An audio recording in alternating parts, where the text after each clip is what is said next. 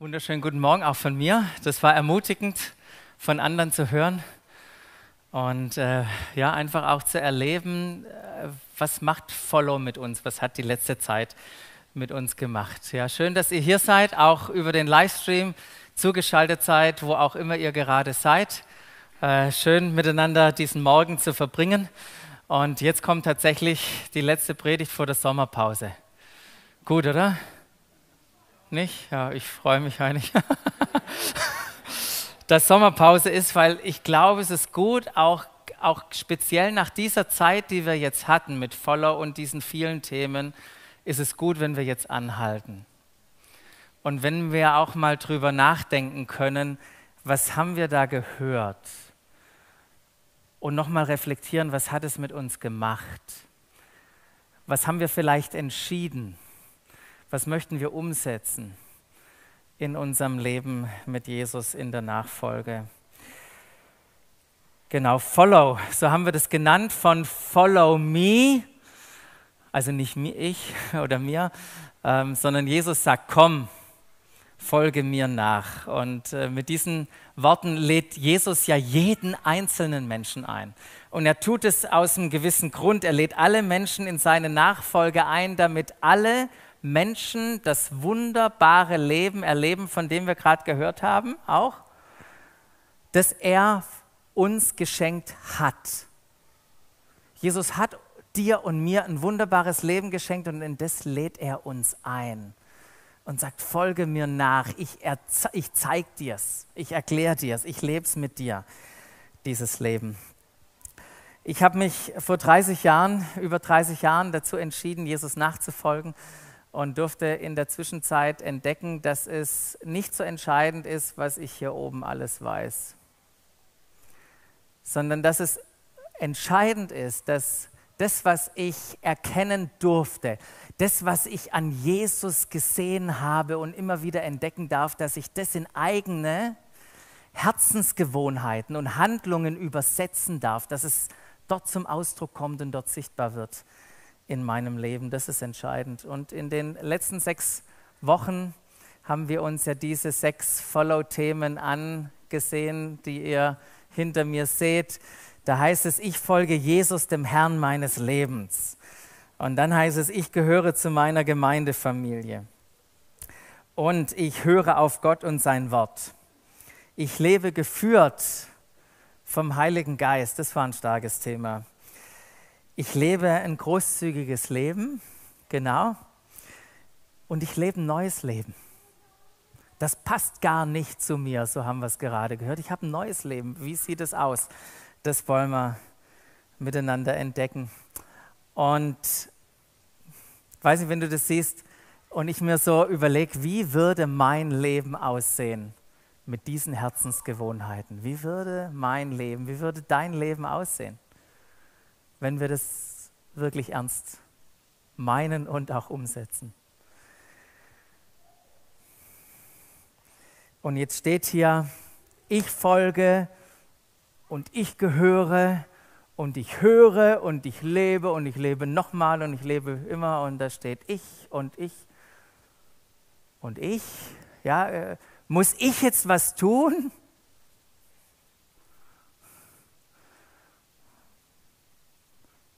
Würde man sagen, etwas gibt es zu tun.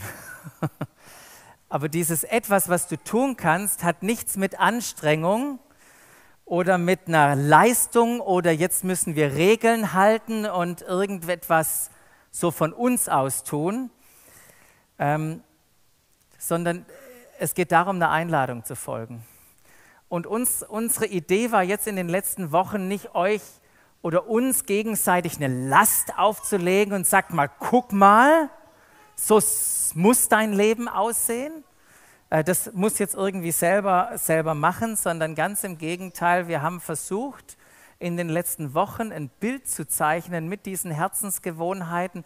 Hey, wie hat Jesus uns das Leben vorgelebt, das wir ergreifen dürfen, das wir leben dürfen? Und dieses Leben ist, es ein, ist es ein Geschenk. Aber was wir tun, tun müssen, ist das Geschenk ergreifen. Das Geschenk, das er uns geschenkt hat, weil wisst ihr was, wir sind sein Werk, geschaffen zu guten Werken. Das hat er, hat er getan. Und wenn wir gerade auch über Regeln und Vorschriften und so weiter gesprochen haben, dafür waren ja andere zuständig. Damals in der Zeit war das der Job der Pharisäer und der Schriftgelehrten, Regeln zu machen, Gesetze ähm, weiterzugeben. Und Jesus war davon überhaupt nicht begeistert. Überhaupt nicht begeistert. Der warnt die sogar und sagt, wer euch, wer euch Schriftgelehrten und Pharisäer und wer sonst noch alles da war, ihr bürdet, sagt er, ihr bürdet den Menschen Lasten auf, die man kaum tragen kann. So schwer. Ihr bürdet den Menschen Lasten auf, die man kaum tragen kann. Und, und wenn ich euch angucke, ja, ihr macht gar nichts. Ihr rührt bei diesen Lasten nicht mal einen kleinen Finger. Lasten tragen. So, jetzt war ja letztens Ende des Monats, ist ja Umzugszeit vor den Sommerferien. Hat irgendjemand bei ähm, Umzug mitgeholfen in der letzten Zeit? Wie war das, Lasten zu tragen? Lasten tragen kann uns echt ermüden, uns an den Rand der Erschöpfung äh, bringen. Letztens hat bei mir jemand angerufen, der einen Umzug hatte und gesagt, hey Bastian, kannst du noch helfen? Ich bin kaputt. Ich habe gesagt, nee, aber ich schicke meinen Sohn. okay. So war das, ja. Das kann man ab einem gewissen Alter kann man das machen. Genau, aber Lasten ermüden und genau solche Menschen, die unter Lasten leiden, die lädt Jesus ein und sagt, kommt zu mir. Kommt zu mir alle, alle, die ihr euch plagt und von eurer Last fast erdrückt werdet. Ich werde euch Ruhe geben. Ich werde euch Ruhe geben. Und wie bekommen wir diese Ruhe? Sagt Jesus gleich im Anschluss. Nehmt mein Joch auf euch. Nehmt mein Joch auf euch und lernt von mir. Denn ich bin, ich bin gütig und von Herzen demütig. Und wenn ihr das tut, ja, so werdet ihr Ruhe finden für eure Seele. Nicht nur für euren Körper, ihr werdet Ruhe finden für eure Seele. Hier innen drin wird es ruhig werden. Ihr werdet einen Frieden erleben. Und da sagt Jesus weiter, denn das Joch, das ich euch auferlege, das drückt nicht. Und die Last, die ich euch zu tragen gebe, die ist leicht. So, jetzt geht es hier um ein Joch. Ja, das war damals im Sprachgebrauch üblich. Für die Pharisäer war es das Joch der Tora oder das Joch des Himmels, das man aufnehmen musste. Und Jesus spricht einfach hier von seinem Joch. Er sagt, mein Joch, nimmt mein Joch auf. Und vielleicht kannst du mit dem Begriff nicht viel anfangen heutzutage oder Menschen können damit nicht viel anfangen, aber die Menschen damals zur Zeit Jesu, die wussten exakt, was Jesus meinte.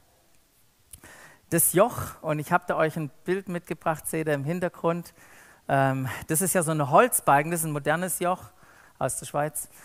Äh, aber dieses, ähm, dieser Holzbalken, das, der über die Schultern gelegt wurde von immer zwei Ochsen. Ja, ein Joch, nicht alleine, immer zwei Ochsen, äh, wurde das aufgelegt, ähm, um sie mit dem Genick äh, oder auf dem, mit dem Genick zu verbinden. Und an diesem Joch wurde dann ein Pflug befestigt, um den Acker äh, zu bearbeiten, so dass man später den Samen einsehen konnte. Das war die Idee dahinter.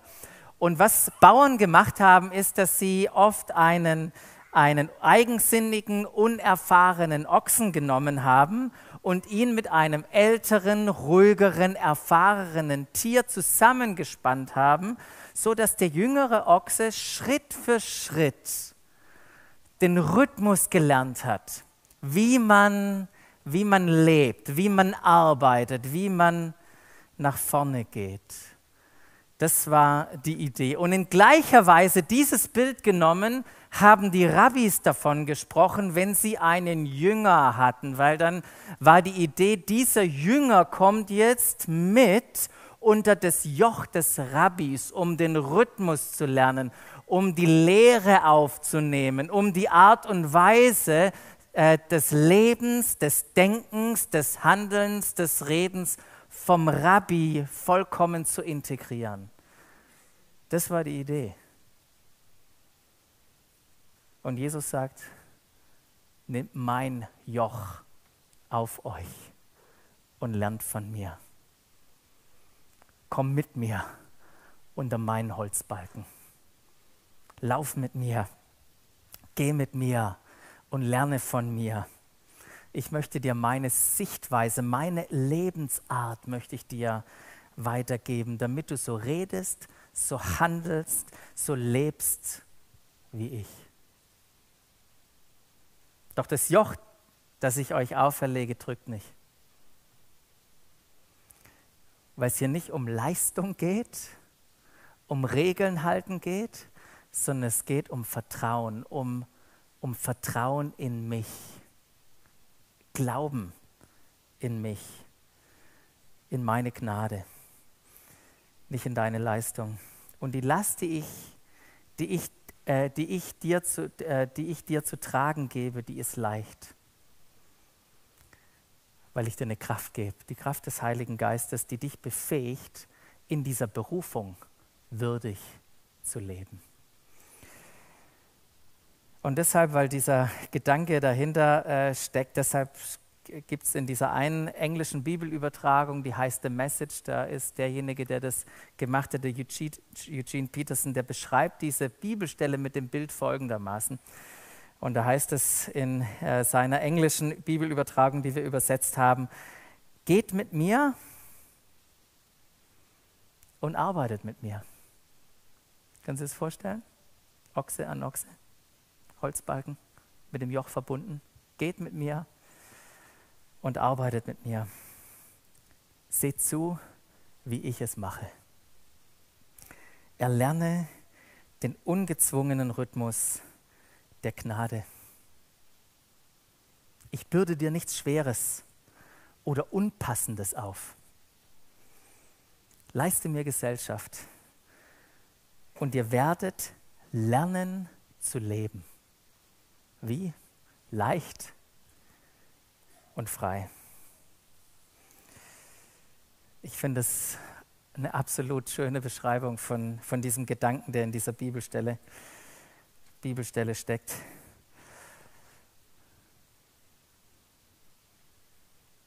Und meine Frage war, sahen meine ersten sieben Monate des Jahres so aus? sahen deine ersten sieben Monate des Jahres so aus? So leicht und frei und locker in diesem ungezwungenen Rhythmus der Gnade. Und äh, ich, bei mir war es nicht ganz so. Aber hier ist eine Einladung von Jesus. Erlerne den ungezwungenen Rhythmus der Gnade. Lerne so zu gehen, so zu leben. Und ich möchte dieser Einladung von Jesus folgen und den ungezwungenen Rhythmus dieser Gnade lernen. Und du kannst es auch. Du kannst es auch lernen. Und ich möchte am Abschluss jetzt dieser Follow-Serie, das ist ja ein Zusatzthema, was wir so offen gelassen haben, und ich empfinde, dass dieser ungezwungene Rhythmus der Gnade der Schlüssel für viele von uns sein kann. Dass es der Schlüssel für viele von uns sein kann, um ein gesundes Leben, ein gesundes Leben in der Nachfolge zu leben und die anderen Lebensgewohnheiten, von denen wir gesprochen haben, diese anderen sechs, die auch in unser Leben zu integrieren. Ich glaube, dass es der Schlüssel sein kann für viele von uns. Ähm, weil wir, wir brauchen Stabilität in unserem Leben. Wir brauchen eine Tiefe in unserem Leben. Wir brauchen eine Reife. Weil wisst ihr, wir sind in einem, nicht in einer Kurzstrecke unterwegs, geht nicht nur zwei Tage nachzufolgen, sondern es geht um unser ganzes Leben. Und da brauchen wir Substanz, da brauchen wir Tiefe. Und das schafft dieser Lebensrhythmus der Gnade, schafft es. Und mit äh, Rhythmus, da meine ich nicht irgendwie Balance, hinter Balance steckt ja irgendwie der Gedanke dass, oder die Idee, dass alles irgendwie so harmonisch zusammenläuft. Und äh, falls du das kannst, ich kann es nicht, habe ich noch nie irgendwie erlebt, dass alles so harmonisch ist. Immer da was und da was und hier ist irgendwas. Was läuft. Äh, das Harmonie, harmonische kenne ich zumindest nicht. Aber Rhythmus, um was es hier geht, ein, ein Rhythmus hat eine andere Idee. Hier geht es um Regelmäßigkeiten, um Wiederkehren, um Abwechslung, um Bewegung zwischen Arbeiten und Ruhen, zwischen Produzieren und Wiederherstellen, sich anzustrengen, aber dann auch wieder aufzuhören. Bis auf den letzten Tropfen alles zu geben. Aber dann auch wieder sich auffüllen zu lassen. Das bedeutet Rhythmus. Und wenn ich an Rhythmus denke, dann denke ich auch an Musik. Und da gibt es dieses wunderbare Zitat oder ja, dieses Zitat von dem Theologen und Philosophen Noah Ben Shea. Der hat einmal gesagt, der Raum zwischen den Noten macht die Musik. Der Raum zwischen den Noten, dieser, dieser Platz, der da ist, dieser, ähm, diese plötzliche Ruhe, die da ist, die macht die Musik. Jetzt bin ich kein Musiker, kann es nicht sagen, aber ich werde jetzt auch nicht singen, werde ich auch nicht. Ich dachte, soll ich das demonstrieren? Aber ihr wisst, was ich meine. Ich finde es ein unwahrscheinlich schönes Zitat, oder? Der Raum zwischen den Noten macht die Musik. Und so wie das wahr ist für die Musik, ist das auch wahr für unser Leben. Wir brauchen Freiräume und Ruhe zwischen den Noten unserer Geschäftigkeit des Lebens. Freiräume und Ruhe bewirken einen Rhythmus in unserem Leben. Und das brauchen wir, um unser Leben nach dem Plan Gottes leben zu können. Und ich habe mir überlegt, wie, wie ist wohl der Rhythmus in meinem Leben? Wie würden andere den Klang der Musik meines Lebens beschreiben? Die Räume zwischen den Noten. Wenn wir überlegen, wo wir momentan leben, dann leben wir ja in einer Welt, die nicht gerade förderlich ist für so einen gesunden Lebensrhythmus. Oder seit, seit wir das elektrische Licht haben, sind wir auch nicht mehr abhängig von äh, Sonne, sondern wir tricksen das einfach aus und bestimmen, wann wir ins Bett gehen und wie unser Rhythmus, äh, wie unser Rhythmus läuft. Äh, früher, das fand ich auch ganz interessant, mal darüber nachzudenken, früher war Stille das Normale und, die Lärm, und, der, und diese Stille wurde von Lärm unterbrochen. Heute ist Lärm das Normale. Und ab und zu, da wird dieser Lärm irgendwie von der Stille unterbrochen. Aber das ist ja fast nicht auszuhalten. Kannst du nicht mal, also ich kann mich ja selten fünf Minuten mal hinsetzen und einfach mal still sein. Dann ist vielleicht außenrum still, aber innen ja nicht. Ich meine, ich denke an alles. Stille zulassen. Ja, die Lebensgeschwindigkeit, die hat ja deutlich zugenommen. Und manche würden wahrscheinlich sagen, genau das, was dieser Schriftsteller Charles Wagner geschrieben hat, das stimmt. Er hat nämlich geschrieben, inmitten der verwirrten Ruhelosigkeit des modernen Lebens träumt unser müder Geist von Einfachheit. Ah, stimmt's? Okay, wisst ihr, wann er das geschrieben hat? 1895. Es gab noch kein Auto, es gab noch kein Flugzeug, es gab noch kein Computer, kein Fernseher, es gab noch kein Internet, es gab noch kein soziales Social Media und dieses Ding hier. Da hat er das schon geschrieben. Crazy, oder? Ist das nicht verrückt? Ah. Und heute haben wir 24, fast 24-7 Zugang zu allem. Wir müssen doch nicht mehr warten, bis der Laden aufmacht. Ich kaufe doch Sonntag nachts schon ein oder wann auch immer. Wir haben Zugang zu allem. Und ähm, es war auch ganz interessant, eine Statistik zu leben, wie viele Menschen am Ende des Jahres noch Urlaub übrig haben. Über 50 Prozent haben Urlaub noch übrig. Ich weiß nicht, wie es bei dir aussieht. Ich habe immer Urlaub übrig. So, was soll ich denn mit Urlaub? Und wenn wir dann im Urlaub sind, Hand aufs Herz, so wird es mir gehen. Wenn ich jetzt ankomme, morgen fahren oder heute Nacht fahren wir los in unseren Urlaub. Das Erste, was ich doch mache, wenn wir im Ferienhaus ankommen oder du im Hotel, du guckst, wo ist der WLAN-Code, oder? Komm, come on. Es ist so. Zumindest bei mir. Und weh, wir finden den nicht. Panik. Panik bricht aus.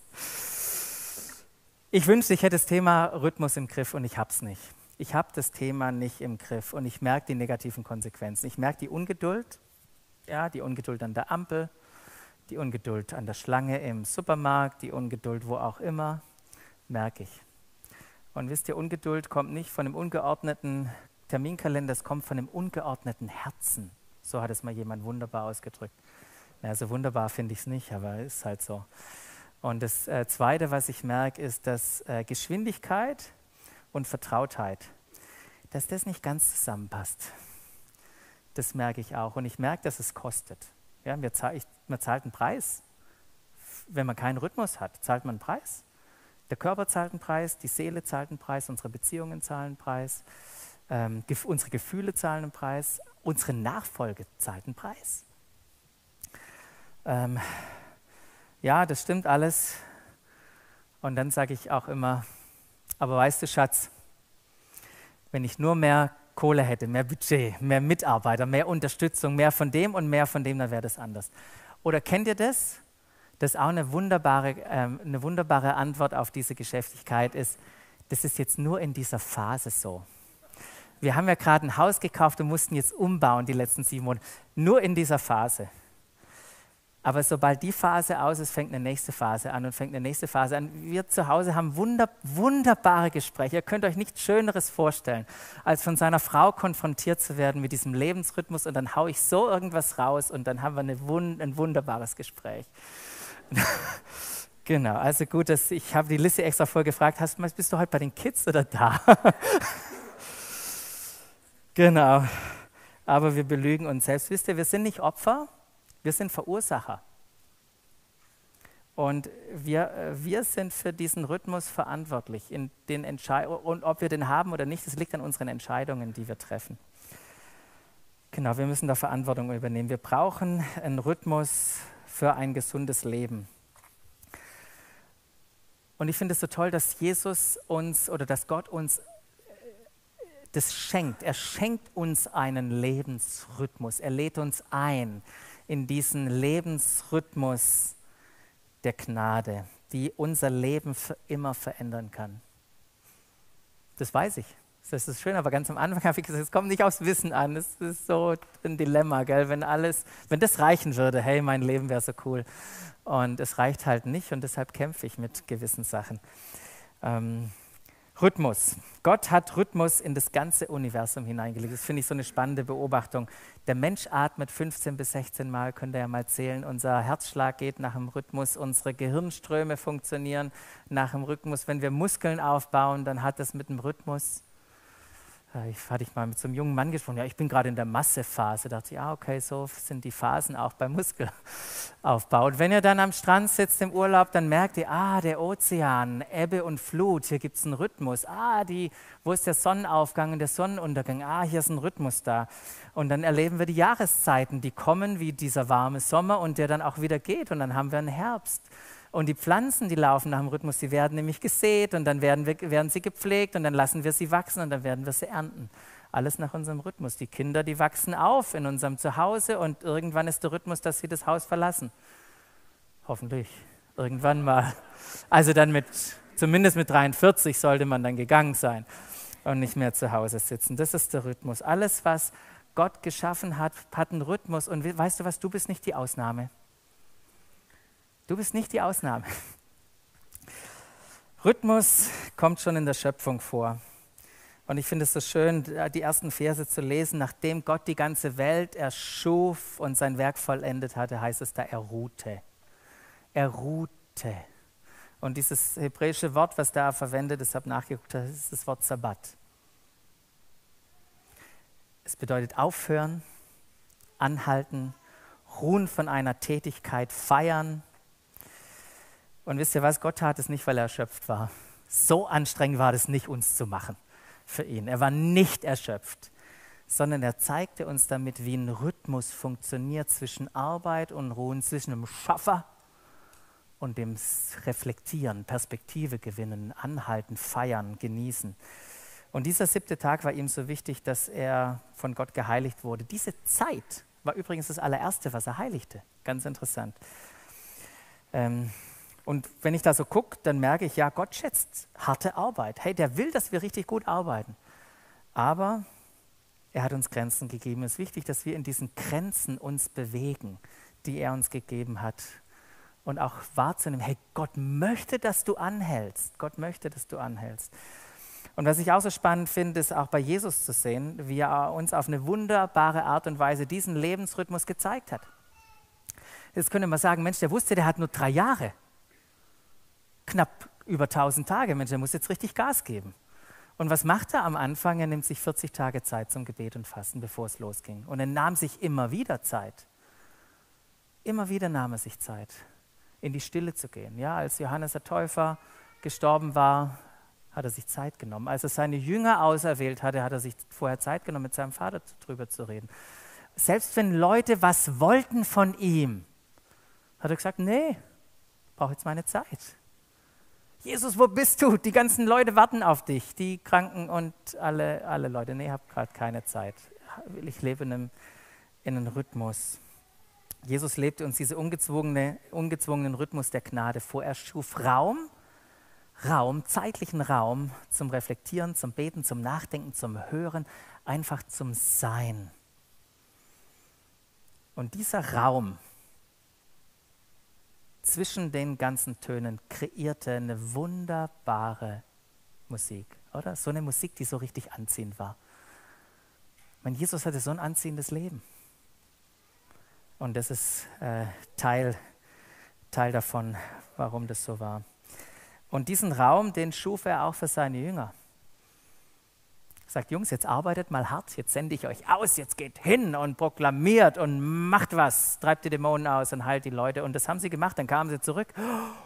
Es hat funktioniert, war der Hammer. Und dann sagte er, ey, aber ich sehe ich seh euch an, ihr braucht jetzt mal eine Ruhe, jetzt nehmen wir uns mal eine Auszeit. Und das haben sie getan. Das sagt er, kommt, wir gehen an einen einsamen Ort, wo wir allein sind und ihr euch ausruhen könnt, dass ihr echt endlich mal essen könnt.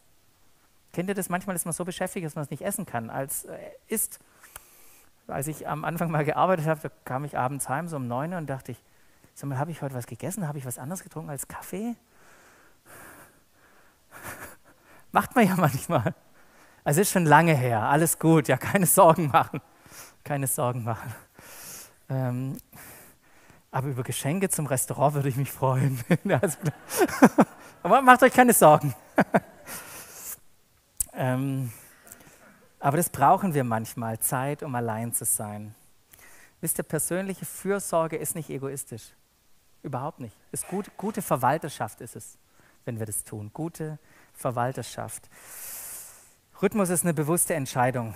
Ähm, eine bewusste Entscheidung, das, das habe ich zumindest bei mir entdeckt, es gibt ja immer was zu tun.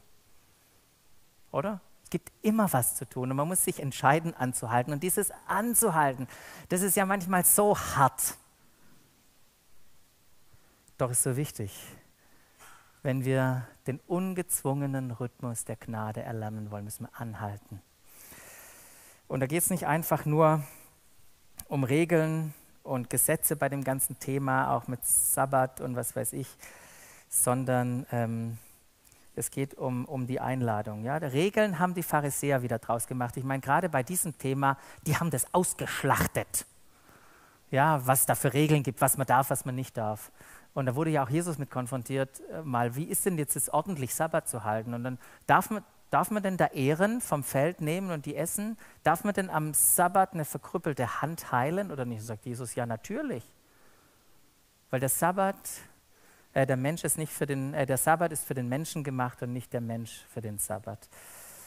Ähm, der Sabbat und der ungezwungene Rhythmus der Gnade sind ein Geschenk an uns. Und wir sind auch keine Sklaven mehr, wie damals die Juden oder die Israeliten in Ägypten, die haben keinen Ruhetag gehabt, die durften sieben Tage durcharbeiten. Mussten sieben Tage durcharbeiten, aber du bist kein Sklave mehr. Bist ein Sohn und eine Tochter, du darfst anhalten.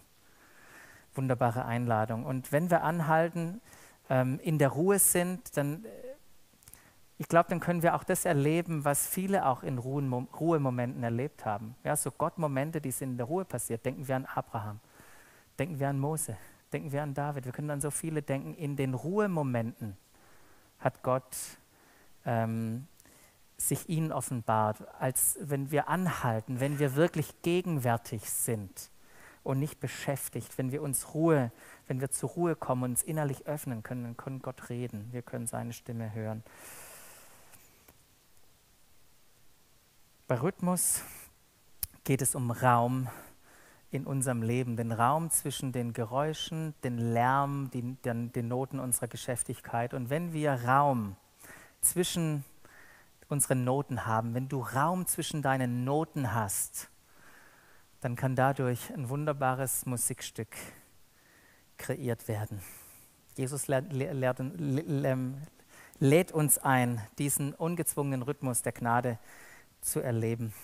Und ich möchte euch jetzt noch kurz vier, vier äh, Sachen sagen, wie das ganz praktisch gehen kann. Einfach nur nennen und dann, äh, äh, ich glaube, ist es von, von selber erklärbar. Das erste ist, vier Schritte, um einfach in so einen Lebensrhythmus reinzukommen, ist vorbereiten. Wir gehen morgen in Urlaub, heute Nacht. Wir haben tatsächlich gebucht. Es steht im Kalender. So einfach ist es. Aber ich habe manchmal keine Ruhezeiten, weil ich es nicht im Kalender stehen habe. Die Dinge, die im Kalender sind, die funktionieren. Und wir brauchen, wir brauchen Klarheit, was wir wollen. Dann brauchen wir richtig Mut, das auch durchzusetzen. Und dann brauchst du diesen Kalendereintrag. Den braucht es. Wir können es vorbereiten. Und wenn der Tag dann kommt, wie morgen unser Urlaub, wir fahren. Wir haben es nicht nur reingeschrieben. Wie oft passiert es, dass wir Sachen im Kalender haben und dann hm, findet es nicht statt. Wir müssen wirklich anhalten. Gute Absichten reichen nicht aus. Und dann heißt es auszuruhen.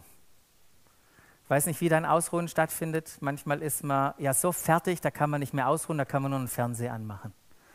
Aber Fernsehgucken ist nicht ausruhen, Leute. Fernsehgucken ist nicht ausruhen. Aber meine Frage ist, wie ruhst du dich aus? Was bringt deine Seele zur Ruhe? Was schenkt dir Frieden? Vielleicht ein Treffen mit einem Freund und ein gutes Gespräch. Vielleicht spielst du dein Musikinstrument und lobst Gott dabei. Vielleicht ist es ein Spaziergang in der Natur, Lesen gutes Buches.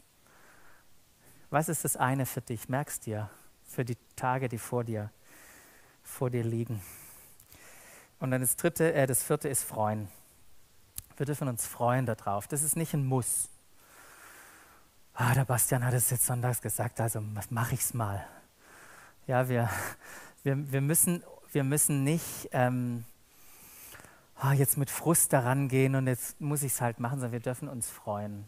Und im Jesaja heißt es auch so, ganz kurz nämlich nur diese eine Stelle raus, könnte man nachlesen, Jesaja 58, da heißt es, betrachtet diesen Tag nicht als eine Last, sondern als einen Anlass zur Freude, dann werde ich selbst die Quelle eurer Freude sein. Freue dich an dem ungezwungenen Rhythmus der Gnade. Wenn du anhältst, dann darfst du dich freuen an dem, was Gott in deinem Leben tut. Du darfst dankbar werden. Du darfst, du darfst erleben, was es bedeutet, mit ihm verbunden zu sein. Erleben, wie die Seele zur Ruhe kommt. Das darfst du erleben. Der, der äh, Psalm, Im Psalm 131, da schreibt David mal, wie seine Seele zur Ruhe kommt. Und er vergleicht er das, wie, äh, vergleicht er das mit dem mit einem kleinen Kind, mit dem Baby, das gerade gestillt worden ist. Habt ihr das mal gesehen? So ein, ein Baby, das gerade gestillt worden ist, wo die Seele zur Ruhe kommt. Und das ist mein Gebet für jeden einzelnen von euch in diesen Wochen, die vor uns liegen. Übrigens auch ein Gebet, mein Gebet für mich, zur Ruhe zu kommen in meiner Seele. Und da möchte ich dich herausfordern, in dieser kommenden Urlaubszeit, jetzt wenn wir auch in die Sommerpause gehen, ich möchte dich herausfordern, damit zu beginnen, diesen ungezwungenen Rhythmus der Gnade zu erlernen und mit ihm zu gehen. Mit ihm zu gehen. Und wenn du im Urlaub bist und am, am Meer sitzt oder am Strand sitzt, dann nimm das mal wahr, das Meer, die Wellen, die kommen und gehen, die Wellen, die kommen und gehen. Und wenn du auf dem, in, den, in den Bergen bist und auf dem Gipfel oben angekommen bist, dann renn bitte nicht gleich runter, sondern sei, sitze da und nimm das wahr und komm zur Ruhe, komm innerlich zur Ruhe und dann frag dich in diesen Momenten, hey, wie geht's denn meiner Seele? Wie geht es meiner Seele? Lebe ich diesen ungezwungenen Rhythmus der Gnade? Gott lädt uns ein Gott lädt dich ein und sagt, komm zu mir. Komm zu mir. Nimm mein Joch auf dich und lern von mir. Meine Last ist nicht schwer. Meine Last ist nicht schwer. Und eine Sache, die für mich ein absolut hilfreiches Element ist, um immer wieder zur Ruhe zu kommen, anzuhalten, Perspektive zu gewinnen, ist, wenn ich an den Tisch des Herrn gehe. Und das wollen wir jetzt auch in diesem, jetzt noch am Abschluss dieses Gottesdienstes miteinander feiern. Wir wollen das Abendmahl feiern. Und es ist seine an Einladung anzuhalten. Seine Einladung, Gnade wahrzunehmen. Das, was wir jetzt feiern, ist Gnade.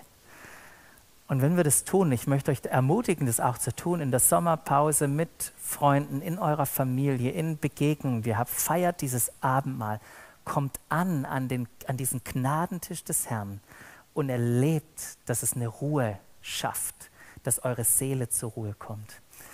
Und Jesus, wir, wir danken dir für, für dieses Brot, für deinen Körper, den du gegeben hast Danke für dieses Gnadengeschenk. Wir danken dir für dein Blut, das du vergossen hast.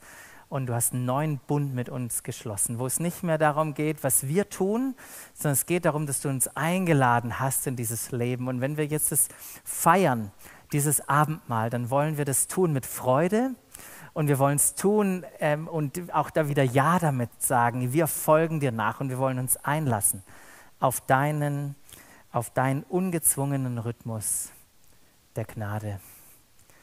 Danke dafür, Herr. Amen.